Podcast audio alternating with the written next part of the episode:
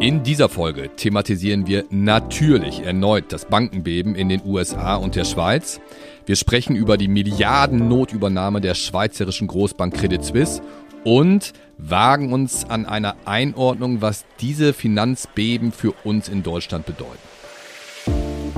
Märkte kompakt. Vermögen, regional, Vertrauen. Der VR Private Banking Podcast Ihrer VR Bank Westmünsterland.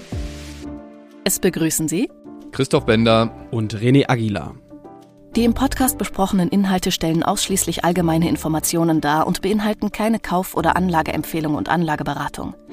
Weder die Moderatoren noch die VR Bank Westmünsterland haften für etwaige Verluste, die aufgrund der Verwendung der Informationen verursacht oder damit in Zusammenhang stehen.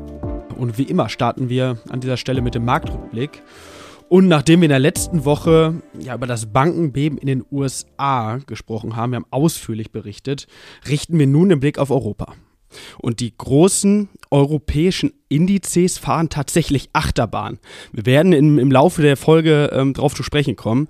Und die Übernahme der Credit Suisse stellt alles in den Schatten. Also Sie haben es mit Sicherheit ja mitbekommen und Christoph wird dieses Thema gleich ähm, in Kürze aufgreifen. Vielleicht ganz kurz vorab. Ähm, der DAX schloss vergangene Woche, geprägt ja von hoher Volatilität, bei schwachen 14.770 Punkten, was ein Verlust, also in der letzten Woche von 4% entsprochen hat.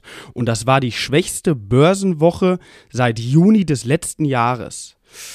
Ähm, ja, und gestern ging es dann erst so weiter. Also das vergangene Wochenende hat eigentlich dann ähm, sich von der Informationslage her überschlagen und ähm, die Causa Credit Suisse wurde ja dann, dann wirklich mit Argusaugen dann auch beobachtet und so kam es, wie es kommen musste. Der DAX fiel dann in den ersten Börsenminuten gestern am Montag ja auf einen Stand, auf den niedrigsten oder auf einen niedrigen Stand von 14.464 Punkten, um sich dann im Laufe des Tages wieder echt stark zu berappeln ähm, und hat fast bei 15.000 Punkten geschlossen. Nachbörslich und auch heute Morgen ähm, stehen wir im DAX tatsächlich schon wieder über diesen 15.000 Punkten. Ja, wie gesagt, eine wahre Achterbahnfahrt. Ja, René, du hast gerade von Achterbahnfahrt an den Börsen gesprochen. Achterbahnfahrt, das war für die Aktienmärkte gewiss zutreffend, aber für eine Branche traf das ganz gewiss nicht zu. Ganz im Gegenteil. Hier ging es in der letzten Woche eigentlich nur und ausschließlich in eine Richtung und zwar sehr dynamisch nur nach unten. Gemeint ist natürlich, du hast es gerade schon gesagt und Sie vermuten es auch schon, die Bankenbranche. Und äh, hier haben sich in der letzten Woche und vor allem an diesem Wochenende die Ereignisse tatsächlich regelrecht nochmal überschlagen. Denn wenn wir letzte Woche um genau diese Zeit noch über die äh, Silicon Valley Bank und deren Rettung gesprochen haben und sogar ein bisschen die Hoffnung gehabt haben, dass sich der Markt beruhigen könnte, mh, dann ist das maximal bis Mittwoch der letzten Woche ähm, noch von Gültigkeit gewesen. Denn dann ist das Thema mit voller Wucht nach Europa rübergeschwappt und das Epizentrum in Europa lag da, wo man es im Zweifel am wenigsten vermutet hat, nämlich mitten am vermeintlich sichersten Finanzplatz der Welt, nämlich in der Schweiz. Und René, du hast gerade schon gesagt, hier hat es auch nicht irgendjemanden erwischt, sondern direkt mal die zweitgrößte Schweizer Bank, nämlich die Credit Suisse. Ja, unterm Strich ist der Credit Suisse mehr oder weniger das gleiche widerfahren wie der Silicon Valley Bank eine Woche zuvor. Und äh, wir merken ohnehin, dass es sich bei den Banken eigentlich auf einen Punkt, auf ein Wort aktuell zuspitzt, nämlich Vertrauen. Und genau dieses Vertrauen war bei der Credit Suisse in den vergangenen Jahren ohnehin schon deutlich ramponiert. Ja, und den Rest dieses Vertrauens haben die Kunden der Bank dann letzte Woche komplett entzogen. Angeblich haben äh, Kunden nämlich bereits im letzten Quartal mehr als 100 Milliarden Schweizer Franken abgezogen. Und Christoph, ich glaube in den letzten Tagen sogar fast täglich 10 Milliarden, ist das richtig? Ja, unvorstellbar. Ja. Unvorstellbare Zahlen. Also ich habe es äh, genauso vernommen, mehr als 10 Milliarden pro Tag allein in der letzten Woche. Ja, und dann äh, kam ein ziemlich unglückliches Interview vom Großaktionär aus Saudi-Arabien noch dazu. Der hat mitgeteilt, kein weiteres Kapital nachschießen zu wollen. Ja, und dann hat es auch nicht mehr ausgereicht, dass die Schweizer Nationalbank üppigste Liquiditätshilfen in Aussicht gestellt hat. Das Misstrauen und die Abflüsse waren so groß, dass den Schweizer Behörden dann am Wochenende eigentlich nichts anderes mehr übrig blieb, äh, dass es quasi zu einer Zwangsfusion mit der größten Bank der Schweiz, nämlich der UBS, gekommen ist. Ja, und diese ja, Notfusion nennen wir es einfach mal, wird, Achtung, wieder unfassbare Zahlen mit Liquiditätshilfen in Höhe von bis zu 200 Milliarden Schweizer Franken von der Schweizer Nationalbank unterstützt. Ja, und wie dramatisch und notwendig diese Maßnahme war, lässt sich auch nur erahnen, wenn man sich ein paar Statements vom Wochenende anguckt. Und ich zitiere einfach mal zum Beispiel den Chef der Schweizer Nationalbank, Thomas Jordan, äh, der sagt, ein Konkurs hätte schwere Konsequenzen für nationale und internationale Finanzstabilität Stabilität und damit auch für die Schweizer Volkswirtschaft nach sich gezogen. Und die Schweizer Finanzministerin, die ist noch einen Tacken deutlicher geworden. Laut ihr konnte die Credit Suisse die Krise nicht mehr von selbst lösen. Und zum Schluss vielleicht noch den Schweizer Bundespräsidenten Alain Berset. Der sagte am Sonntag zu der Entscheidung, am Freitag hat sich gezeigt, dass die Liquiditätsabflüsse ein Ausmaß erreicht haben, dass es nicht mehr möglich war, das nötige Vertrauen wiederherzustellen. Ein Ausfall der Credit Suisse wäre ein unkalkulierbares Risiko für die Schweiz und das komplette Finanzsystem gewesen. Ja, und das ist auch der Unterschied zur Silicon Valley Bank in der letzten Woche. Die Credit Suisse gilt nämlich als eine von insgesamt 30 sogenannten systemrelevanten Banken weltweit. Also too big to fail. Und äh, das ist dann nach 167 Jahren das Ende der guten, alten, ehrwürdigen Credit Suisse gewesen. Ja, und äh, das Ganze geht natürlich mit einem Desaster für die Aktionäre zu Ende. Die Aktie hat allein gestern nochmal um bis zu 64 Prozent an Wert verloren und lag im Tief bei 67 Schweizer Rappen, also 0,67 Franken. Das war logischerweise der größte Kurssturz der Firmengeschichte und nur mal zur Orientierung, also in 2007, kurz vor Ausbruch der Finanzmarktkrise, lag die Aktie in der Spitze noch bei über 88 Schweizer Franken. Das wären übrigens 13.134 Prozent über dem gestrigen Kurs oder andersrum formuliert, die Aktie hat seitdem über 99 Prozent an Wert verloren, also quasi Totalverlust für die Aktionäre. Und ähm, das soll es zum Thema Credit Suisse erstmal gewesen sein, aber ich hatte es in der letzten Woche ja bereits befürchtet. Das Thema Banken lässt uns so schnell noch nicht los. Und wir hatten aber auch in der letzten Woche gesagt, dass es, da wo es Verlierer gibt, meistens auch Gewinner gibt. Und äh, René, die hat es auch in der letzten Woche gegeben. Ja, du sprichst von Gewinnern. Ähm, wir befinden uns gerade ein Stück weit im Krisenmodus. Und ja, was passiert im Krisenmodus? Es werden die sicheren Häfen angesteuert. Und ähm, da sprechen wir dann vor allem äh, ja, von Staatsanleihen, heißt die Renditen der Staatsanleihen sind in der Folge zurückgekommen, heißt Kursgewinne auf der Rentenseite. Der Goldkurs in der letzten Woche mit 5,4% im Plus. Gestern kurzzeitig über 2000 US-Dollar je Feinunze. Ist der höchste Stand seit Beginn des Ukraine-Krieges. Und festhalten, der Bitcoin in der letzten Woche mit sage und schreibe 26 Prozent vorne, ähm, seit Beginn der, des Bankenbebens ähm, vor gut eineinhalb Wochen, ähm, ja, mit 40 Prozent sogar vorne. Ja, ja, der Bitcoin. Also übrigens äh, in 2011 als Antwort auf die Finanzmarktkrise und den Vertrauensverlust in das Finanzsystem aufgelegt. Ich lasse das mal ganz wertfrei und unkommentiert stehen. Ja, genau. Also wenn man der Situation dann was Gutes abgewinnen möchte, ist, dass Diversifikation und Streuung in der Geldanlage tatsächlich wieder einen positiven Effekt hat. Ähm, was die Zuhörer, Zuhörerinnen, Christoph, bestimmt jetzt noch brennend interessiert. Ähm, wie würdest du ja, die Situation rund um die Credit Suisse für uns als Bank, für die Region, für die Sparer, Sparerinnen und Lokalbanken einwerten?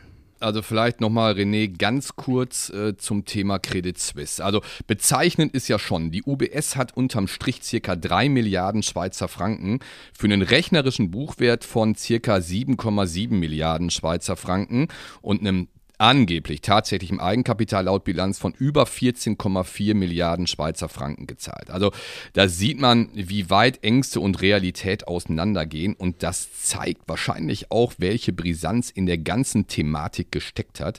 Ähm, wichtig, glaube ich, ist aber, ähm, und das wird das Thema auch der nächsten Wochen sein, äh, dass genügend Liquidität am Markt ist und die wird scheinbar von den Notenbanken bereitgestellt und äh, deswegen war es wahrscheinlich auch tatsächlich unabdingbar, dass sowohl die amerikanische Notenbank am Wochenende ähm, und jetzt diese Woche die Schweizer Nationalbank ganz konsequent gehandelt hat. Denn äh, dann sind wir wieder bei dem Thema Vertrauen und nur und ausschließlich nur darum geht es aktuell.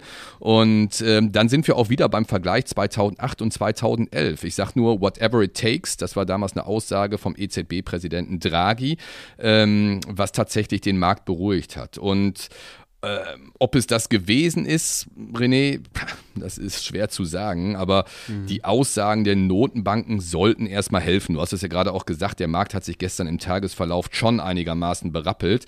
Äh, wir haben es gestern ja auch an den Märkten gesehen. Aber ähm, vielleicht nochmal ganz kurz, kann das bei uns passieren? Also ausschließen kann man natürlich überhaupt nichts, aber man muss ganz klar sagen, es haben schon auch einige Maßnahmen nach der großen Finanzmarktkrise 2008, 2009, äh, die auch ähm, ergriffen worden sind. Also wir haben einmal das Thema Eigenkapitalanforderungen an die Banken, die sind deutlich gestiegen. Es hat regelmäßige Stresstests an den Banken äh, gegeben, die durchgeführt worden sind. Wir als kleine Genossenschaftsbanken müssen uns dieser Stresstest ja auch ähm, äh, stellen. Und äh, wenn man dann die jüngsten Aussagen sowohl der EZB EZB als auch des Bankenverbandes und der Bankenaufsicht sich anhört, die haben durchaus den europäischen und vor allem auch den deutschen Banken attestiert, dass man hier die Hausaufgaben in den letzten Jahren gemacht hat und man sieht definitiv keine direkten Gefahren für die deutschen Banken. Und dazu kommt noch das ganze Thema gesetzliche Einlagensicherung, Stichwort 100.000, Institutssicherung, Einlagensicherungsfonds hier bei uns bei den Genossenschaftsbanken. Also wir als Bank, wir als VR Bank Westmünsterland können und dürfen für uns reklamieren, der solide Partner für Kunden und Wirtschaft im Westmünsterland zu sein. Ja, René, und solide und Westmünsterland, ich glaube, das ist dann schon mal wieder der richtige Übergang zum nächsten Thema. Ja, genau. Ähm, ja, neben dieser unsicheren Gemengelage, tatsächlich gibt es positive Nachrichten aus der Region. Eins der Aktiengesellschaften aus der Region ja, hat beeindruckende Zahlen präsentiert und auch echt positive Aussichten zum Besten gegeben. Es geht um Technotrans aus Sassenberg. Dem einen oder anderen wird das Unternehmen mit Sicherheit was sagen. Ganz kurz zur Einwertung, es liegt circa eine Autostunde entfernt von Dülmen, eines unserer ja, sogenannten Kompetenzzentren Zentren, im östlichen Münsterland. Technotrans bietet ein breites Portfolio an innovativen, leistungsstarken und wirtschaftlichen Lösungen für das Thermomanagement an. Thermomanagement. Ja, unter Thermomanagement versteht man unter anderem die Steuerung von, von Wärmeströmen im Fahrzeug. Also die, die Kernkompetenz des Unternehmens ist die energetische Optimierung und Steuerung des Temperaturhaushalts anspruchsvoller technologischer Anwendungen. Also mit Sicherheit zeitgemäße Themen, die Technotrans für sich reklamiert, Themen ja rund um das Managen von Temperaturen und Flüssigkeiten. Bisschen griffiger, bisschen handfester sind da vielleicht die nächsten Beispiele, also die nächsten Bereiche, ähm, wo dieses Managen echt interessant wird. Also vor allem bei der Batter Batteriekühlung, also das ganze Thema rund um E-Mobilität.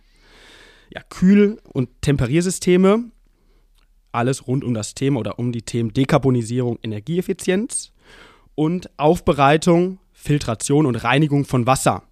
Auch das Wasser als Investitionsthema, Investmentthema in Zeiten der Erderwärmung und Überbevölkerung.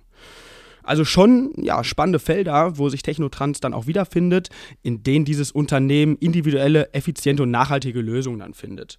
Und das Unternehmen befindet sich gerade selbst auf dem ja, selbst ausgerufenen Weg in die Zukunft.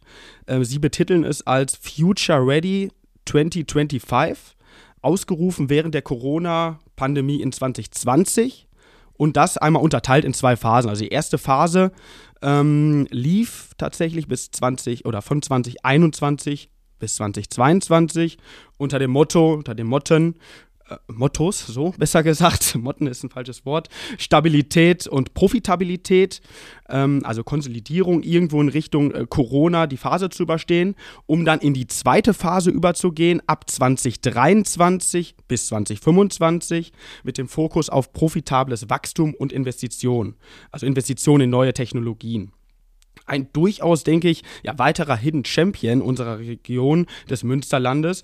Und dies belegen dann auch die kürzlich veröffentlichten Zahlen und der Ausblick.